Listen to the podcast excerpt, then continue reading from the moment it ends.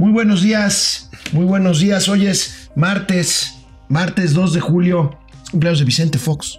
Ah, sí.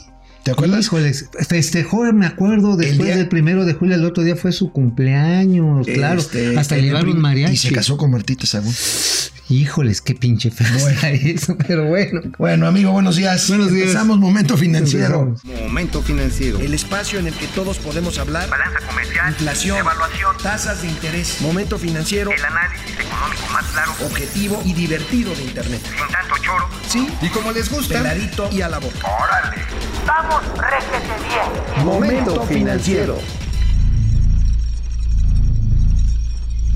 Pues el día de ayer el presidente de la República, Andrés Manuel López Obrador, celebró el primer año de su triunfo electoral en un repleto zócalo lleno de pues de acarreados. Ay, ay, ¿cómo, cómo eres? ¿Cómo Oye, eres fifí? ¿te empiezo mal? Pues también hay gente que va convencida. Digo, no lo dudo, había muchos camiones ahí estacionados. Bueno, hay en- gente que le metió y pagó y hay otros pues que también los llevaron a la de a huevo, pero también hay gente convencida. Sí, sí, la hay, sí, la hay. Sí, bueno, sí, entonces el- respeta a la Chaires, Ok. respetabilísimo. Retiro lo dicho, amigo Mauricio Flores. Yo soy Alejandro Rodríguez y vamos a analizar. A ver, el presidente de la República prometió otros datos. Prometió otros datos en su informe.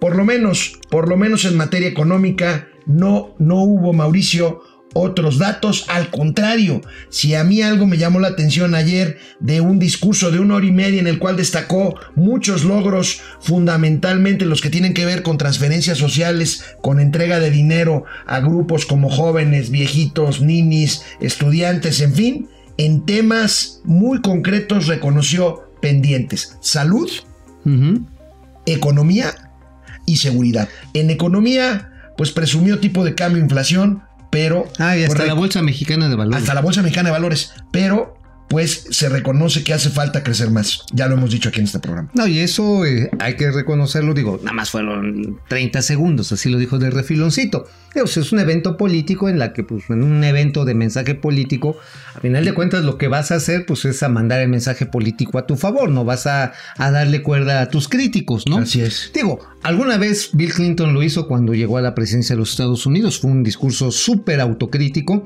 Y bueno, después de ello, eso le ganó tanto las palmas de los republicanos como de los demócratas, que Estados Unidos tuvo un periodo de expansión económica de 12 años. Digo, a veces, a veces hacer estos actos de constricción ayudan. Hace falta, hace Hacen falta falta. autocrítica. Hace Pero, falta la sí, autocrítica. bueno, digo, no, no sé qué tanto se preste este gobierno a hacer la autocrítica, pero lo que sí vemos es que, por ejemplo, Banco de México ayer mismo saca ya una reducción en la expectativa en esta encuesta que hacen con los principales analistas de casas de bolsa, de bancos, de fondos de inversión. Y pues bajan de este crecimiento de 1.3% a 1.1% promedio para el pues, pues para este año. Mientras el presidente de la República reconocía pues el pendiente en tema de economía, que es el tema que nos atañe aquí en Momento Financiero, efectivamente la encuesta del Banco de México que realiza entre los especialistas y analistas de diversas instituciones bajan, bajan su perspectiva de crecimiento a 1.1%, todavía de los pocos que están arriba del 1%. Se me metió un, un neoliberal al ojo, ¿eh? o sea, una basura. Porque también ayer, también ayer, también ayer Standard Poor's baja su perspectiva de 1.6% a 1.3%, pues el asunto está entre 0.5% y 1.3%. Pues, ¿no? o sea, pues más o menos como diría el gallego, ni frío ni caliente, por ahí pe- pegándole a cero, o sea, con muy, muy bajo crecimiento, lo cual, pues no es una buena noticia. No es ni buena noticia para la cuarta transformación, que por cierto, fíjate, ayer que discutíamos con Cayo de Hacha qué significaba todos estos elementos, me puse a leer un libro maravilloso que se llama De animales a dioses, luego se los voy a prestar y habla de la necesidad que tiene el ser humano para crear mitos y crear mitos es la mejor forma en la que se articulan voluntades entre individuos que se desconocen entre ellos para actuar de manera flexible. Y eso es lo que está haciendo este gobierno. Está tratando de crear sus mitos fundadores. El día fundador pues es el primero de julio.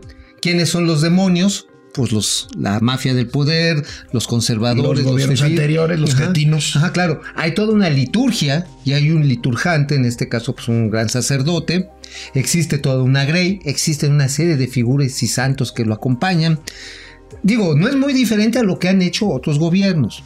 Digo, moviendo México, ¿no? Ya ves, hasta hicieron unos videos bien bonitos y pues, pues moviendo México, pero quién sabe para dónde. O arriba y adelante de López Portillo y pues De fue de arriba. Echeverría, de Echeverría. Echeverría, sí, fue de arriba y un madrazo. Eh, la, re- la resobación social de la novedad, perdón, la renovación social de la sociedad, moral de la de la sociedad. que dijo este Miguel de la Madrid.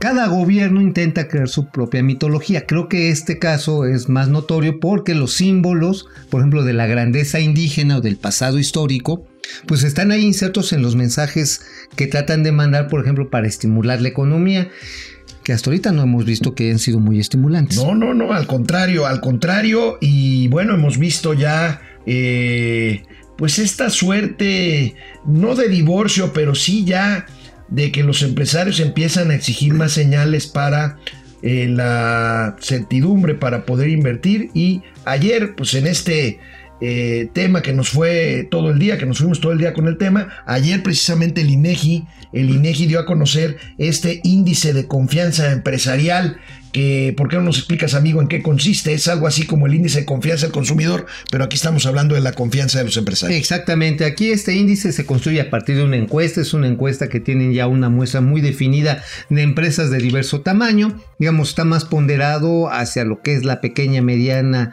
empresa, que son las unidades más abundantes, y lo que tenemos aquí son tres grandes indicadores, la confianza o la expectativa de ventas manufactureras, la oportunidad de inversión y por supuesto la contratación de personal. A ver si nos lo pueden poner ahí en la tabla, ahí está. Ahí tenemos el primero que es la confianza empresarial en el sector manufacturero, amigo. Y ahí lo tenemos. Respecto al mismo mes del año anterior, hay un ligero crecimiento. Es decir, el año pasado hay que recordar que acababa de ganar las elecciones Andrés Manuel López Obrador y empezó a decrecer la confianza. Y por eso hoy ya empieza a tener un repunte. Sin embargo, respecto, respecto al mes previo, hay una disminución. Es decir, sí estamos en este ciclo a la baja se mantiene, y esto es muy importante, este índice cuando está arriba de los 50 puntos se encuentra en el nivel optimista. Cuando está abajo de los 50 está en el nivel Entonces, pesimista. digamos que estamos en el limítrofe, ¿no? en Estamos el limítrofe, o sea, así como expectantes saber todavía qué pasa esto al mes de junio. El dato aquí es que tenemos 12 meses consecutivos eh, por arriba de este nivel de 50 puntos, que es como dice Mauricio el límite. Aquí vamos con una tendencia a la baja, pero todavía se mantiene esa ligera expectativa de que puede ser mejor. Sin la, embargo. la siguiente No, tabla. espérate, no, no, no, no, quita, regrésela. si- si podemos regresar Eh, a la- chof, ahí está. manufacturero. Ahí está. El inciso A y el B son especialmente re- relevantes. Momento adecuado para invertir, abajo del nivel de los, de los 50%. Situación económica presente del país también por debajo. Es decir, los datos concretos en el momento no son positivos. Donde están positivos es la situación futura tanto del país como la empresa. Bueno, destacando el E donde la situación económica futura de la empresa, bueno, pues es como cuando le preguntas a, a cualquiera, oye, ¿tú crees que tu equipo va a ganar el, el partido de fútbol? Dices, pues a huevo que va a ganar. Sí, pero ya cuando te vas al detalle. Ajá, oye, ¿y le vas a invertir? Ah, este, déjame, le pregunto a Vergara, Sí, ¿no? bueno, vamos a ver el siguiente, el siguiente dato de confianza empresarial es el que tiene que ver con la industria de la construcción, algo parecido, un ligero crecimiento con respecto al mes anterior, pero eh, eh, eh, con respecto con respecto al mes previo sí hay un descenso. Ocho, ocho meses consecutivos por debajo en el, la casa, el caso de la construcción, pues la industria de la construcción se ha visto muy afectada por esta desaceleración económica y ahí tienen los datos, mi amigo. Mira nada más el inciso A, donde momento adecuado para invertir lleva 71 meses por debajo, por debajo del nivel de los 50 puntos. Bueno, está aba- está a 26.7 puntos. Es decir, ahorita los, los industriales de la construcción no quieren ni invertirle. Digo, simplemente en la Ciudad de México, pues no hay permisos de construcción, no hay definición No, la todavía. Sheinbaum tiene ahí detenidos muchas obras grandes de Sí, no hay normas. No está definidas las normas de los polígonos de actuación ni de la transferencia de potencialidad. Todas estas cosas que utilizan los desarrolladores inmobiliarios. Pero bueno, también la infraestructura a nivel pública, pues, pues la lana no está entrando. No, no está entrando. Vamos a ver la siguiente, que es el sector comercio, el sector eh, terciario de la economía. Eh, pues ahí lo tienes, amigo. Eh, un poquito mejor que el de la construcción.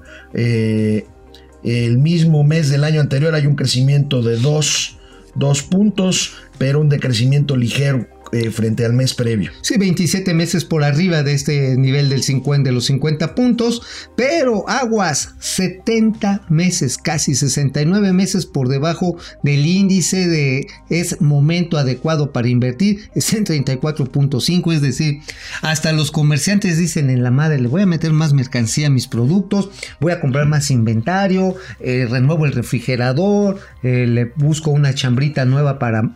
Dicen, híjoles, pues mejor nos vamos con pies de plomo. No vaya a ser que en una de esas, pues las transferencias sociales no se reflejen como lo estábamos esperando. Me decía un amigo textilero que a lo mejor una buena idea era vender pantalones de mezclilla de estos que están así rotitos de acá. Ajá. Eso- Son carísimos, aunque estén rotos. No, pero pues los haces versión económica de a 100 varos, de a 200 varos. Si los haces con un cúter y, y sale, ya lo saca. Bueno, eh, el punto más importante de estas tres tablas que acabamos de ver es el que tiene que ver, como decía Mauricio, con eh, la confianza, con el momento adecuado para invertir. Y hoy el periódico Financiero saca una gráfica muy interesante que engloba los tres, que engloba los tres eh, sectores eh, y hace un resumen precisamente de cuáles son las perspectivas del momento adecuado para invertir. Y aquí vemos variación promedio anual, vemos que había crecido al inicio del año la expectativa para un momento adecuado para invertir, pero que se vino dramáticamente abajo y ahorita al mes de junio un- una reducción de menos 2.2% en cuanto a la confianza de los empresarios para invertir. O sea, en otras palabras, este, ya de coger ni hablamos, ¿no? Bueno, perdón por los niños que nos están viendo. O sea, a final de cuentas, pues, o sea, me puedes prometer y decir que hay muchos proyectos y que ahora sí no va a haber corrupción. Corrupción. Corrupción. Ah, que ya aquí ya todo el mundo se lava las manos, que se quitaron las pensiones para los, eh, para los expresidentes, que se ha regresado a la austeridad, que estamos mejor que antes porque ya no hay influyentismo ni, eh, ni compadrazgo. Pero así como que digamos uno así, a ver, a ver, ¿dónde está el dinerito? No. De hecho, ayer eh, Gustavo de Hoyos, el presidente de la Coparmex, Coparmex. y también José Manuel López, que es el presidente de Concanaco Servitud, le decían al presidente, oigan, pues ya, ya vamos a dejarnos de planes, ¿no? Ya vamos a ver qué hacemos en concreto. Punto clave para la industria de la construcción. Los caminos que antes hacían pequeñas y medianas empresas, estos caminos ahora se está haciendo transferencia directa a comunidades Para que hagan ellos los caminos. para que hayan los, los caminos, los hacen a manopla. Híjoles, ojalá de verdad, lo quiero pedir con el corazón, los hayan acompañado ingenieros. Porque donde no haya estado bien planeada la parte geológica y la hidrológica, esos puentes, esos caminos no van a durar mucho. No, y pueden ocasionar incluso Ah, claro, claro, digo, en las zonas donde se construyeron, pues son terrenos difíciles, son montaña, lugares agrestes, con grandes lluvias. Pues ojalá que los hayan asistido correctamente. Yo sí, yo lo espero de todo corazón, porque si no, por todo, con todo y que haya sido una obra de arte indígena, como se desvivían en decir unos. ¿Sabes también dónde le dan otro golpe a la industria de la construcción y a toda la cadena? Con la desaparici- desaparición del INIFED, el Instituto Nacional de Infraestructura Física para la Educación, no es otra cosa que los que construyen escuelas. Ajá, pues sí, pues ahora ya no se le va a dar el dinero a ellos, sino por petición de la CENTE a organizaciones de padres de familia, maestros y alumnos. Imagínate, amigo, al clásico papá o mamá grillos Pitero. que no tienen nada que hacer, que están metiendo siempre cizaña. Imagínatelos con una bolsa de recursos para reconstruir o reparar la escuela. O para ampliarla. No, no, digo, a ver si lo hacen, a ver si se ponen de acuerdo. La otra es cómo va a estar el control de dinero. Sí, sí, sí. Porque en el caso de los caminos fue a fondo perdido. Sí. Esto va a ser a fondo perdido. Nada más les quiero recordar este dato. Hay 200 mil, poquito más, 201 mil cacho de empresas, de escuelas, perdón, públicas, desde kindergartens hasta universidades que fueron construidos pues desde 1948 bajo un protocolo muy específico. Generó cerca de 3 mil pequeñas y medianas empresas especializadas. Ni una, ni una de ellas se ha caído ocasionando muertes a pesar de los terremotos que ha habido o los Bueno. que tenemos registrados a la fecha.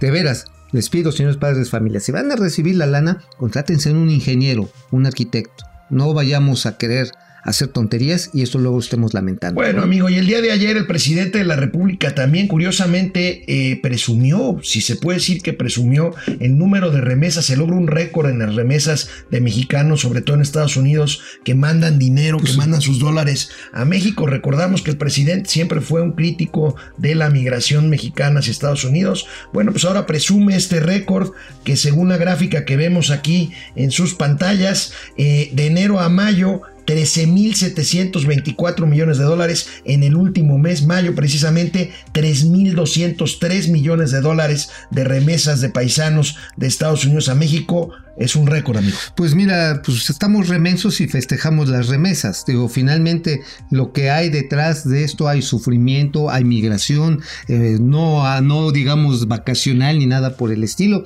Es una migración que se hace en condiciones eh, precarias, en la que uno se va a exponer no solamente a que te pesque la migra, a poner la vida en riesgo al cruzar la frontera, pones en riesgo la integridad de tu familia que se queda del otro lado, eh, son días de persecución, de abandono, de trabajo explotado, ¿eh? porque no crean que entran a trabajar a Gold o entran a trabajar a JCPenney, no, no, entran a los pinches campos de algodón, a los jitomateros, a la obra física de jardineros. A ver, perdónenme, es una chingota. Y cada dólar que mandan es un dólar de sudor y dolor. Así que festejarlo como qué bueno Híjoles, miren, si fueran, fueran migrantes que van a, trabajar en algún instituto de astrofísica, de aerodinámica, de óptica. Que también los hay, la famosa fuga de cerebros, pero, bueno, pero eso es otra cosa. Esos son otros, esos no mandan este, los Western Union de 600 dólares por Bueno, amigos y amigas, esta mañana, esta mañana, después de toda la noche eh, de deliberaciones, el Senado mexicano termina el periodo extraordinario, aprueba la famosa ley de austeridad y yo quisiera comentar aquí rápidamente antes de irnos, una de las partes de la ley de austeridad es otorgarle al presidente la facultad para manejar los recursos que se obtengan de los recortes o de los programas de austeridad para manejar casi discrecionalmente lo que sería pues, una nueva partida secreta para el presidente. ¿Eso no era lo que tenía Carlos Salinas de sí, La famosa partida secreta. Ah, y entonces, ¿cuál es la diferencia entre el neoliberalismo y, este, y la cuarta transformación? Entonces, amigo, ¿eres o no eres? El ganso. El ganso. Este, no, no, no, no tengo idea. Entonces, yo lo que creo que tenemos que tener mucho cuidado, pues es que esos recursos deben estar auditados, controlados y viendo cómo, para dónde se van a ir. Digo, ayer en su discurso el presidente decía que van 113 mil millones de pesos ahorrados. Digo, eso, eso dijo. No, ahorrados o subejercidos. No lo sé, porque en su ejercicio está todo lo que da. bueno, Diana Martínez Pérez sí había acarreados, ahí está me criticaste desde el principio. Diana Martínez Pérez sí había carreados. Ayer en la entrada de San Andrés Toltepec estaban esperando el camión. ¿Les pasaron lista? Jesús Salazar, AMLOFES, la farsa más grande que ha tenido México. Gonzalo Angulo Villegas. la mayoría de los asistentes al meeting de ayer fueron llevados en camiones de pasajeros. Frey Reyes, muy buenos días. Gracias por escucharnos y vernos. Mike Ramos, hay fotos impresionantes del zócalo atascado de gente y adornos navideños en los edificios. Sí, sí es cierto, yo vi fotos que no correspondían al día de ayer. Entonces, ¿por qué pusieron, por qué, a qué horas trajeron a Santa Claus? Dicen, chinga, para pedir mi, poner mi carta ahí en mi zapatito. A ver, este, a Jones, alias Pajarito. Agárrenme sueños. Solo había que ver la cantidad de camiones en Avenida Juárez y Tlalpa para saber que fue un acarreo fest. Aurora Jarillo Ibarra, mucho acarreo el día de ayer. Eso no lo hacía ni Obama. Está bueno, está bueno, Aurora. Guillermo Flores, muchos acarreados e ilus por comisión. No, yo creo a Slim no lo acarrearon, ¿o sí? Eh, no, lo llevaron, lo acompañaron. A Slim y Azcárraga también lo, llevaron y lo acompañaron. O sea, no fueron acarreados. No. Ah. Porfirio Muñoz Ledo sí fue acarreado, pero. sí, pues, un diablito, porque ya andaba, ya andaba hacía medios chiles, don, don Porfirio Muñoz Pedo, perdón, Ledo. Tere Gaona, viva el Primorena, el Primorena. Bueno, gracias Tere Gaon y gracias a todos los que los que están aquí pendientes de nuestras plataformas. Pues recuerden, ahí estamos actualizando la información. Dato antes de irnos. Sí. Ya se armó el pedo internacional, ya la CFE inició los recursos de arbitraje internacional contra Carso Energy, contra Yenova y Transcanada Pipeline y contra Fermaca. Ya nos fuimos a de los gasoductos. Ayer nuestro principal aliado en los Estados Unidos, el señor Tomás Donoghue, decía, Decía, sencillamente no lo hagan, por favor, porque van a mandar una señal funesta al resto del mundo. Y efectivamente, el señor Tom Donaway ha sido uno de los defensores de México ante Donald Trump. ¿Y qué creen que le hicimos? Le mentamos la madre. Híjole, bueno, otra señal más, otra señal más.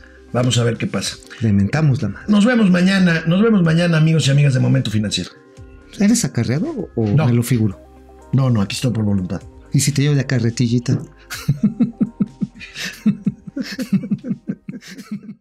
Vamos, réjete bien. Momento financiero.